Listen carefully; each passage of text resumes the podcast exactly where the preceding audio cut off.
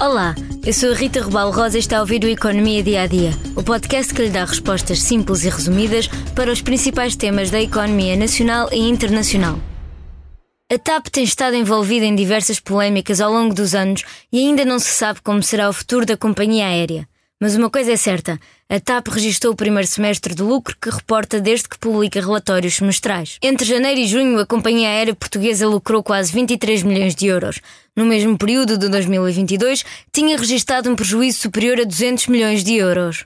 As receitas da TAP subiram cerca de 44%, enquanto os custos aumentaram quase 37%. O crescimento de 30% na atividade, com 7,6 milhões de passageiros transportados, ajudou ao resultado positivo. Também o número de voos cresceu, quase 18%. Adicionalmente, a taxa de ocupação dos voos aumentou, passando os 80%, valor superior ao registado em 2019, último período antes da pandemia de Covid-19. E segundo o presidente executivo da TAP, a procura continua forte e as reservas para os próximos trimestres atingiram níveis significativos. A companhia aérea teve particular destaque na primeira metade do ano, não pelos seus números, mas pela Comissão Parlamentar de Inquérito que começou por causa da indenização de Alexandra Reis e elas trouxe para outros tópicos. Um dos assuntos abordados foi mesmo a última privatização, que remonta a 2015. Entretanto, em 2020, a TAP acabou por ser nacionalizada devido à falta de acordo entre a empresa e o governo em torno do empréstimo à companhia aérea.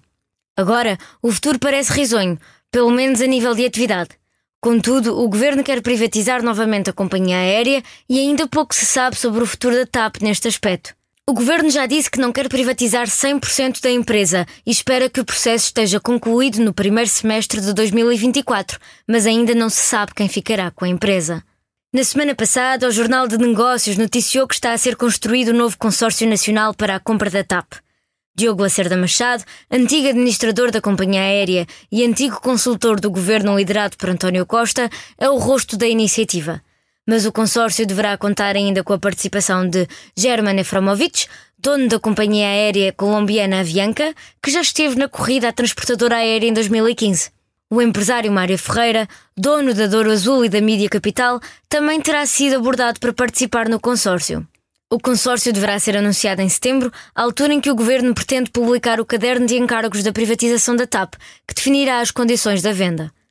Além do consórcio, na corrida à TAP encontram-se também o International Airlines Group, que junta a Iberia e a British Airways, o grupo Air France KPLM e ainda a alemã Lufthansa.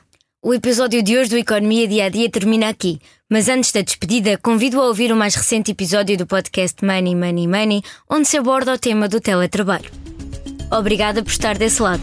Se tem questões ou dúvidas que gostaria de ver explicadas no Economia Dia a Dia, envie um e-mail para rrrosa.expresso.empresa.pt.